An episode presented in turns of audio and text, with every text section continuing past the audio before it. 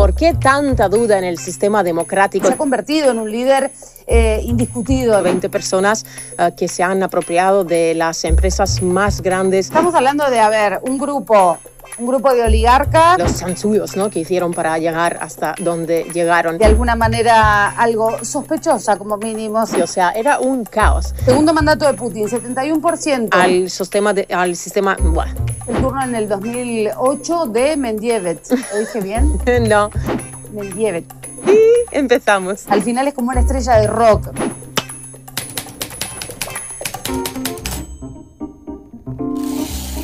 Hoy, ¿cómo es la política rusa?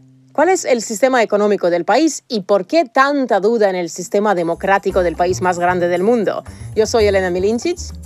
Yo, Victoria Ramburu.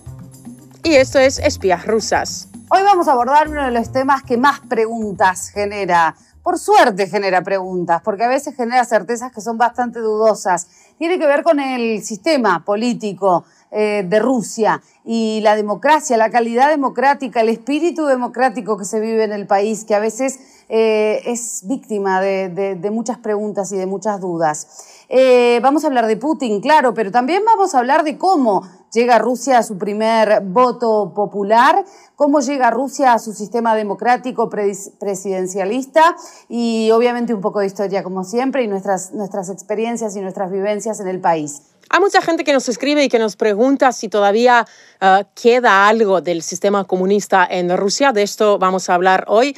Pero a mí me gustaría decir que hoy día Rusia funciona uh, como un país uh, que tiene una economía del mercado, pero con una diferencia, con algo que se llama como un sistema del mando manual, ¿no? que Vladimir Putin al llegar al poder ha decidido dejar ciertas cosas como para que la gente no sufre económicamente, uh, que son cosas como son beneficios sociales. Por ejemplo, uh, cada uno tiene la pensión garantizada, también la educación en el país es gratuita, igual que el sistema médico. Vamos a hablar de Vladimir Putin, que además me parece que es importante aclarar que así se pronuncia. Vladimir Putin, porque en Latinoamérica hay algunas dudas respecto de cómo se pronuncia este apellido. Claro, vamos a hablar de cómo se, ha convertido en un líder eh, indiscutido ¿no? a nivel mundial. ¿Qué significó simbólicamente para Rusia también en un momento de su historia muy importante? ¿Y cómo llegó a construirse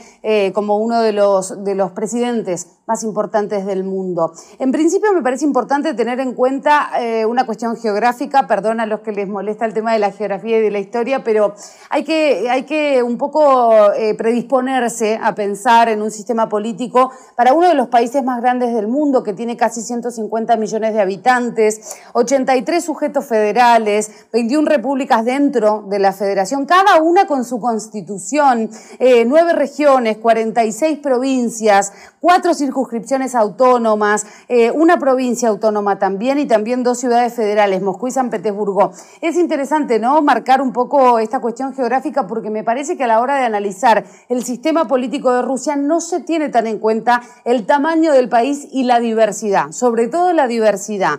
Eh, tiene regiones muy diversas, ¿no? Poblaciones con necesidades muy distintas, Rusia, y esto hay que tenerlo en cuenta a la hora de analizar o observar un poquito más de cerca el sistema político. Eh, ¿Te parece, Yeles, si empezamos a hablar de lo que yo creo que a la gente le interesa mucho más, que tiene que ver con este liderazgo ¿no? de Vladimir Putin? Yo creo que la fuerza de Vladimir Putin es que él cuando llega al poder en el año 2000 encuentra un país prácticamente destrozado, con la economía destrozada, y lo que tiene que hacer en este momento es levantarlo. Pero no solamente es esto. Cuando él llegó al poder, uh, ya se había hecho un tipo de privatización. Uh, podemos decir, podemos llamarlo privatización, en realidad estamos hablando de 19 o 20 personas uh, que se han apropiado de las empresas más grandes y más importantes del país, de todos los recursos naturales uh, y que han tenido todo en, en sus manos. Uh, también es importante aquí recalcar que ellos también, a la hora de entrar en esas empresas, las empresas estaban destruidas. Estamos hablando de las fábricas que ya hace años no funcionaban, así que ellos sí que los han hecho funcionar desde nuevo. Ahora lo cuestionable es la manera ah, de la que lo han hecho, ¿no? Cómo han llegado a tener esas fábricas, se han aprovechado del sistema comunista, de esta mentalidad comunista en la que la gente no sabía que era una ah, empresa privada y han comprado ah, bonos de la gente, bonos en algo que podríamos a lo mejor comparar con las acciones, ¿no? Hoy día, si hablamos de otro tipo de, de economía. Ah, entonces, ah, esta gente no solamente que eh, era ah, dueña de todas estas riquezas naturales del país, sino que también influían muchísimo en la creación de las leyes. O sea, todas las leyes, las leyes correspondían a, eh, a sus necesidades. Entonces, cuando Putin llega al poder, tiene dos posibilidades. O de hacer de nuevo la privatización, eso significa que otra vez muchísima gente se quedaría sin trabajo.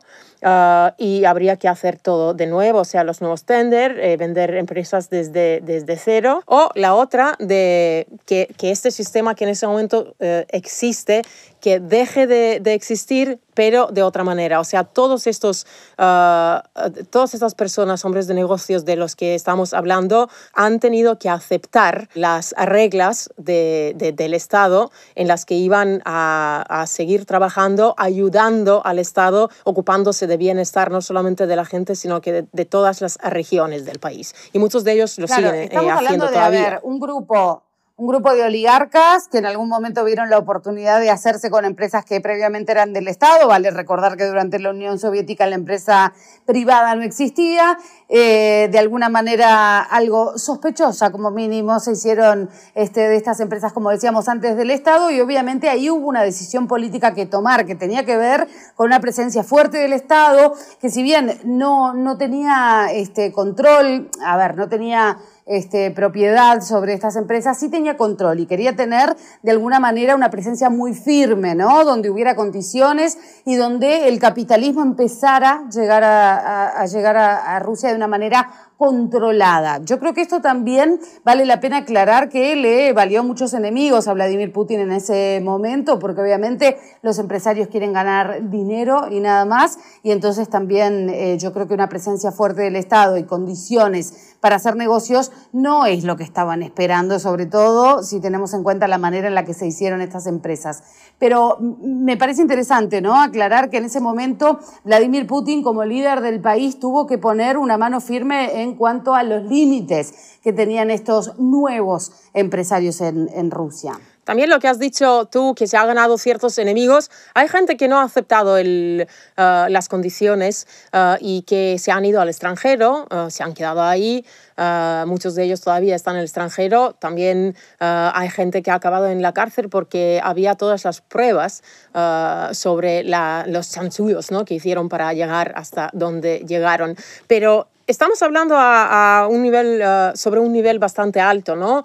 Eh, cuando yo llegué a Rusia conocí a mucha gente que eran como dueños de, de, diferentes empresas, de los clubs, y ellos te contaban unas historias eh, impresionantes como si fuera algo normal. Por ejemplo, me acuerdo de todas las tiendas que están en la planta baja, ¿no? De, de los edificios en Moscú, que todas estas tiendas hoy día o clubs o cafés antes eran departamentos en realidad entonces, había mucha gente vieja que vivía ahí y me contaban que lo, que hacían es que amenazaban a esta gente y los sacaban de sus propios pisos porque querían construir un negocio. O sea, era un caos. El país que ha heredado uh, el presidente ruso, en realidad había que poner orden en, en todos los niveles. Sí, yo creo que ahí vamos a entrar un poco en la historia, ¿no? Tal vez la gente no, no, no tenga tan en cuenta de dónde viene Rusia y cuál es su historia como para terminar adoptando el capitalismo y obviamente un sistema presidencialista, esa palabra me cuesta mucho, eh, para, para llegar a día de hoy y cómo se convierte, ¿no? Putin en el líder que es.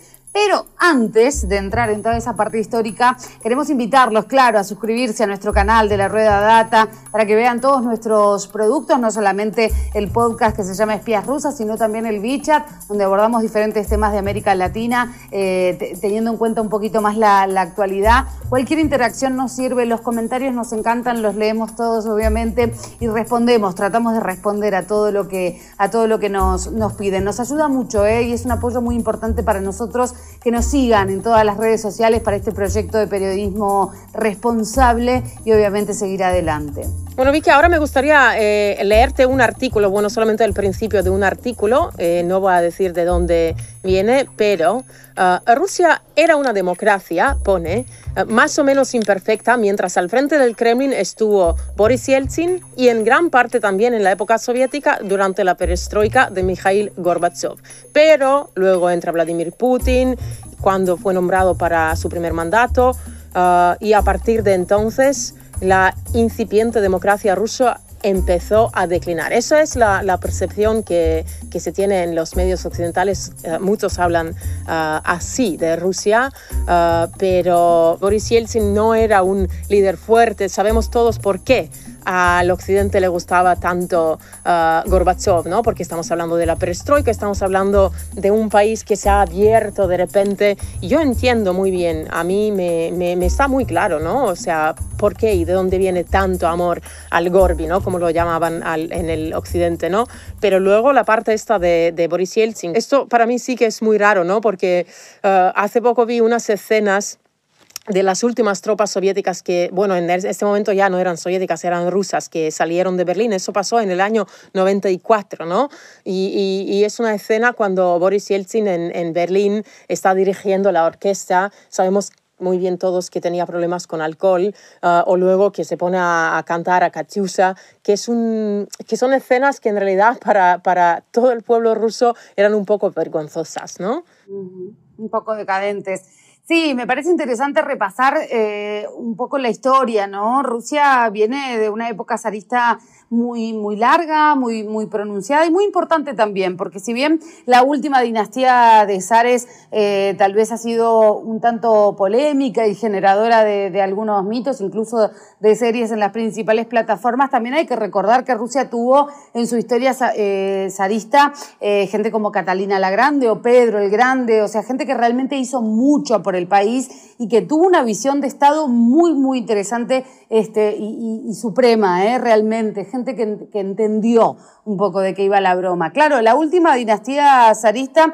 fue la Romanov, seguramente la habrán escuchado ustedes en sus casas, porque hay como dos mitos rondando este, sobre la, dinastía Romanov. Una tiene que ver con Anastasia, aquella princesa rusa que en algún momento se dijo que no había aparecido y que había aparecido, que se había logrado escapar de, la persecución y que estaba por Europa. Hay películas incluso este, muy conocidas de dibujitos animados respecto de, este mito, de esta historia. Y por otro lado está la historia de El Zarevich, muy vinculada a lo que es el mito de Rasputín, que también es súper interesante. Un niño que había nacido como el único heredero de Nicolás II, el único hijo varón, que había nacido con esta enfermedad de la hemofilia y que supuestamente su madre había encontrado en Rasputín la única persona que lograba calmar sus ataques y, aliviar sus, sus, dolores. Es súper interesante, ¿no? Eh, esta mezcla de ficción y mito que hay entre, eh, alrededor de, de, la dinastía Romanov. Obviamente les recomendamos que consuman esta ficción porque realmente es muy, muy atrapante. Imagínense que, bueno, Nicolás II, según lo que dice la historia, no había sido un líder demasiado fuerte, había decidido involucrar al pueblo ruso en la Primera Guerra Mundial y además eh, haciéndolo pasar obviamente hambre y muchas necesidades. Incluso tomó la errónea decisión de reprimir a su pueblo cuando reclamaba eh, aliviar un poco eh, el hambre que estaba sufriendo el pueblo ruso en el medio de una guerra. Esto terminó muy mal, lo sabemos, vamos a hacer un repasito muy, muy breve este, de la historia. Hizo algunas concesiones, como por ejemplo la Duma o el Soviet. Luego, claro, Lenin vio ahí su oportunidad de instalar finalmente su revolución, luego de haber intentado una vez y no haberlo conseguido. En 1917 llega finalmente la revolución rusa este, a, a Rusia y esto hace, ¿no? Un poco a la historia, como decíamos recién, de cómo terminan las cosas. Fíjense que Rusia vivió durante casi un siglo en este sistema. Salir del comunismo para Rusia impactó en todos los sentidos, o sea, 360 fue el impacto sin duda, y obviamente el sistema político ruso actual no, no, no se escapa de eso. Recuerden que en el año 1991 finalmente se cae la Unión Soviética, y claro, hay que mutar hacia un sistema democrático, hacia un sistema capitalista en cuanto a lo económico, y eso no fue fácil, y mucho menos en un país que venía de esa historia y en un país tan grande. Hay que decir que ha sido muy difícil para el pueblo ruso este traspaso ¿no? de un sistema comunista, el sistema de los soviets, a un sistema democrático. Uh, tenemos que decir que las primeras elecciones democráticas en el país han tenido lugar en el año 91, o sea, no tienen una larga uh, tradición uh, de, de, de, la democracia de la que estamos hablando. ¿no? Boris Yeltsin fue electo el primer presidente de Rusia y en el año 96 lo van a volver a elegir. Él no va a terminar su segundo mandato. Uh, en el año 2000 va a traspasar el poder a Vladimir Putin. Sí, que, fue el, que era el primer ministro ¿no? de, de ese momento, pero enseguida vamos a, a seguirle la carrera a Vladimir Putin, que yo sé que a toda la gente que está escuchando es uno de los temas que más le interesa. Vamos a atender un poco los comentarios que hemos recibido a lo largo de este, de este tiempo en la rueda data, porque obviamente nos interesa interactuar con ustedes. A mí me gustaría que nos manden sus comentarios si les gusta o no les gusta lo que están viendo. Por ejemplo, tenemos un comentario en el Facebook que dice, ¿qué vais a saber vosotras dos de Rusia hablando de vuestras casas grabando con teléfonos móviles? Bueno, ¿qué vamos a saber? Sabemos lo que sabemos porque las dos hemos vivido en Rusia, yo 15 años y Vicky 4 años, yo quiero que es suficiente. La verdad no la tenemos, uh, tenemos nuestras experiencias, uh, leyendas y, y, todo lo que hemos visto uh, durante ese tiempo que hemos vivido en Rusia. hay otro mensaje que me ha parecido bastante interesante que nos ha llegado a nuestra cuenta en Instagram es de David, que quería saber más sobre el periodo soviético y dice, ¿qué símbolos permanecen aún hasta la actualidad? La policía, al igual que el ejército, poseen en las boinas o sombreros estos símbolos aún. Bueno, David, me gustaría decirte que no, uh, toda esta simbólica uh, se ha quedado fuera en las fuerzas de, del país, en, la policía y también en las, la forma militar, ¿no? también eh, hace 10 años o hace 11 años ha sido cambiado el nombre de milicia al nombre de policía, o sea, es una cosa bastante nueva. En Rusia yo creo que ahí es cuando se ha perdido una parte de estos símbolos, pero esta simbólica soviética queda muy viva en el país, uh, en lo que son los monumentos, por ejemplo, ¿no? Uh, yo creo que cada ciudad tiene bueno, tiene como mínimo uh, un monumento a, a Lenin y también otros por ejemplo, si, si entras en el, en el metro de Moscú, está ahí toda la simbólica soviética, o sea, hay muchísimas estrellas, eh, luego están los actores de esos, de esos periodos, todo eso está muy vivo. Yo lo único que no he visto y que creo que no está es la simbólica uh, está, que está relacionada con Stalin. Esa figura sí que es muy polémica en la historia rusa, pero Lenin está presente. Sí, Lenin está presente, estrellas rojas, martillo y os vas a encontrar por todos lados, David. Así que si tenés ganas de visitar Rusia y tu expectativas un poco encontrar simbólica soviética, no te vas a sentir decepcionado. Volvemos a Putin. A ver, a mí me interesa un poco repasar los números. Yo sé que soy un poco obsesiva con este tema, pero me parece que es clarificador. Eh, como decías vos, Yeltsin le, le, cede el poder al primer ministro, que era, que era Putin, un poco antes de terminar su mandato. Luego en el 2000 vienen las primeras elecciones para Vladimir Putin, que son anticipadas, claro. Las gana con un 52,99%. En el 2004 segundo mandato de Putin. Esto también es un tema, ¿eh? porque esta cosa de perpetuarse en el poder me parece que hay que clarificarla un poquito. Segundo mandato de Putin, 71%, por ese porcentaje gana las elecciones. Luego, claro, como no, no se puede, dos más de dos mandatos consecutivos, este, una persona eh, hacerse cargo de la presidencia de Rusia, es el turno en el 2008 de Mendievet. ¿Lo dije bien? no. ¿Lo puedes repetir? Mendievet. Bueno, este era el, el, mayor problema de todos los colegas uh, que venían de América Latina o de España, que ninguno de vosotros podía pronunciar. A ver, dilo bien, dilo nombre. bien, por favor. Dmitry Medvedev, el presidente de Rusia, que ha reemplazado a Vladimir Putin en este sitio, porque Putin, como bien has dicho, Vicky, ha tenido dos mandatos y, eh, o sea, según la Constitución, no ha tenido derecho a postularse otra vez eh, en este sitio y ha esperado estos cuatro años, cuando Medvedev ha sido el presidente, para luego postularse otra vez. Ahí está, Medvedev entonces eh, gana con un 70,28% y luego vuelve Putin en el año 2012 y gana con un 63,6% de las elecciones.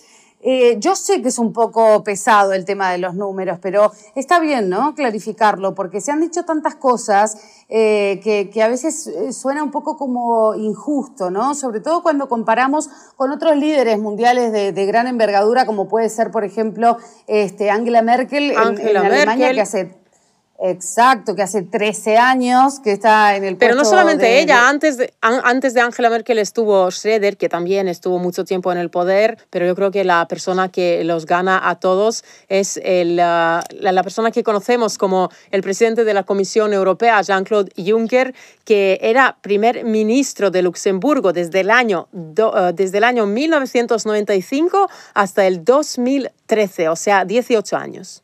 Y de él no se hablaba. No, no se habla. También es cierto que, bueno, Putin tiene un liderazgo que, llama mucho la atención. Eh, hay que decir, ¿no? Viviendo en Moscú a uno le llama la atención independientemente de, su opinión sobre Vladimir Putin. Es cierto que, hay algo como de heroísmo, ¿no? En eh, por lo menos caminando por los lugares más turísticos de Moscú, eh, hay camisetas, tazas, llaveros, imanes, todo tipo de merchandising respecto del presidente. A mí eso es algo que me llamó la atención porque en mi país pasa muy poco eso, ¿eh? con, con, muy pocos líderes que son respetados, te diría con dos o tres, y sin embargo en Rusia hay una cosa de, fervor este, sobre el presidente que, siempre me llamó, mucho la atención. Eh, hay algo. De, admiración sobre Vladimir Putin que yo creo que tiene que ver con, esta impronta que decíamos antes, de, poder hacer el Estado del Estado algo digno, algo presente y algo que de verdad eh, eh, en protección para los ciudadanos, para el ciudadano promedio. Sí, es una persona que no solamente ha levantado el país de la pobreza, sino que también ah, le ha devuelto mm, dignidad y le ha puesto otra vez en la escena política mundial, que no es poca cosa. No, no, porque también hay que decir que Rusia es un país que ha sufrido mucho, ¿no? Nosotras repasamos muy rápidamente la caída de, de, la Unión Soviética, pero eso generó mucha tristeza, mucha humillación y también mucho caos en el país, porque no se sabía qué era lo que venía. Se cayó la Unión Soviética, pero nadie sabía qué iba a pasar después ni cómo se iba a organizar el país a partir de ese momento, este, viniendo de una desintegración bastante, bastante penosa, en donde, donde el pueblo realmente no la estaba pasando nada bien, más allá del impulso patriótico que le había dado la Segunda Guerra Mundial. Lo cierto es que la realidad de los rusos en aquel momento no era para, para nada buena. Se cayó la Unión Soviética, se cayó el sueño, se cayó la utopía. ¿Y qué iba a venir después? Eh, fueron algunos años, siempre lo, lo, lo decimos, ¿no? En tiempos históricos realmente fue muy rápido cómo se levantó Rusia, pero bueno, hubo que pasarla también, este, y, eso implicó muchas carencias, de, de, algún modo mucha, mucha inseguridad respecto del futuro, y eso también ha dejado una huella en Rusia sin lugar, sin lugar a dudas. Hemos mencionado varias veces también la palabra comunismo y yo creo que es eh, bastante justo mencionar el Partido Comunista Ruso. Me acuerdo que una vez eh, le, preguntaban, le preguntaron a Vladimir Putin quién era el segundo político más importante del país, así apuntando para ver si a lo mejor está preparando a un heredero o, si iba a nombrar a alguien de la oposición. En realidad lo que dijo era que era Zyuganov, ¿no? que es el, eh, era el presidente del Partido Comunista de Rusia en este momento y sí que es verdad eh, en cuanto a la oposición. Ah, en Rusia, este es el partido que más votos gana todavía. O sea, en los años, durante los años ha ido cayendo, ah, pero en todas las elecciones en los últimos, ah, digamos, 20 años están entre 20 y 13%. Ya, me parece que es interesante porque ya vamos terminando también decir que, a ver, como siempre aclaramos, nosotros no tenemos la verdad, es cierto que caemos en algunas generalizaciones. Eh, esta afirmación con la que empezamos el podcast de que la democracia en Rusia es eh, imperfecta Claro, ¿en qué país no lo es? Me parece que la democracia se va de alguna manera perfeccionando con el tiempo, adaptando a las necesidades de, las nuevas generaciones. Y esto también hay que decirlo. Como siempre, les agradecemos por habernos acompañado, les agradecemos por escuchar nuestra, nuestro podcast y obviamente nos vemos, nos volvemos a ver la semana que viene. No dejen de dejar sus comentarios de las cosas que les interesan sobre Rusia. Gracias por escucharnos y por estar con nosotras.